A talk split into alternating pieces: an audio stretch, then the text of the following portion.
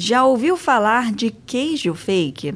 Bom, imagina comprar um salgado que no cardápio está dizendo que é recheado com queijo, mas quando você come, percebe que esse não é o produto ali presente. Provavelmente algo parecido. Isso porque esse tipo de queijo leva alguns ingredientes que ajudam a baratear o produto, de acordo com a nutricionista Jaqueline Santos. Então, para baratear o custo do produto, adicione amido né, e outros aditivos alimentares uh, ah, para simular o efeito do leite. Né? O leite é uma proteína mais cara, então uh, a indústria utiliza é, desse, dessas artimanhas né, justamente para baratear o custo podem ser adicionados uh, tanto corantes, edulcorantes, quanto próprio amido e espessantes para uh, simular o sabor do próprio coalho, do próprio leite. Alguns tipos de queijo recebem ingredientes que, se consumidos em excesso, podem fazer mal à saúde, além da perda da proteína. Alguns tipos de queijos, eles são adicionados aditivos alimentares, né?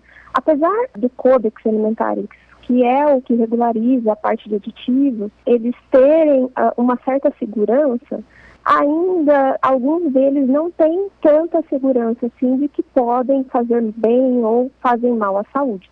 Então, uh, alguns aditivos que são adicionados nesses queijos fakes né, é, eles podem sim, em excesso, né, o excesso do consumo desses aditivos, podem sim fazer mal à saúde. Além disso, esses tipos de queijos são retirados a proteína própria do leite e são adicionados amidos, que aí acaba perdendo um pouco do valor nutricional dele da proteína. Agora, Mato Grosso do Sul tem uma lei que determina aos estabelecimentos informarem aos consumidores qual tipo de queijo eles estão comprando. Quando o produto utilizado for, abre aspas, queijo fake, fecha aspas, isso terá que ser informado no cardápio. Segundo o autor da medida, o deputado João Henrique Catando, PL, a lei vai ajudar também os produtores e o objetivo principal é levar esclarecimento. Esse projeto vai ajudar a proteger a nossa bacia leiteira, os produtores, a indústria do leite, os sindicatos do leite a nível nacional fizeram um estudo que aumenta o faturamento e o poder de arrecadação, de lucro dos pequenos produtores em até 30%.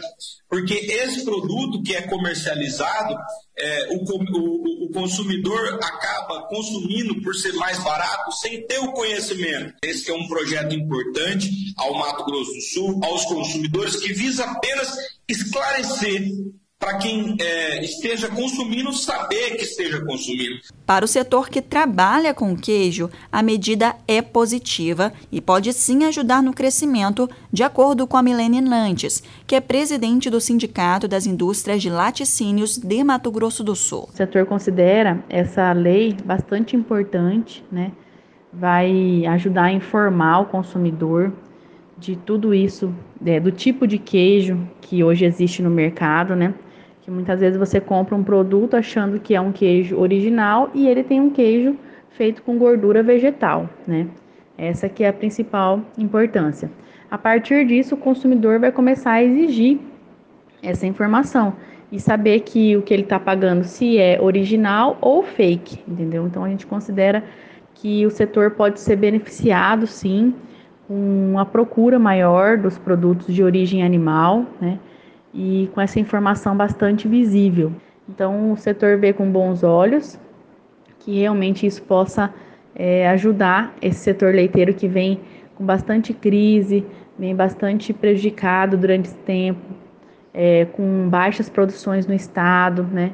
Então, a gente acredita que isso pode ser algo que venha contribuir para o setor. Esse projeto ele é de extrema importância, né? Porque o consumidor ele vai saber o que ele está comprando, o que ele está consumindo. A, a, própria legislação né, da, do Ministério da Agricultura, da Anvisa, ela diz que na rotulagem, quando se é adicionado amido, quando se é adicionado alguns outros aditivos que vão uh, simular né, o sabor ou a textura do queijo, devem ser informados na embalagem. Então é importante também né, que quando o consumidor estiver nos bares, que ele também saiba que ele está consumindo um produto que simula o queijo, mas não é o queijo em si.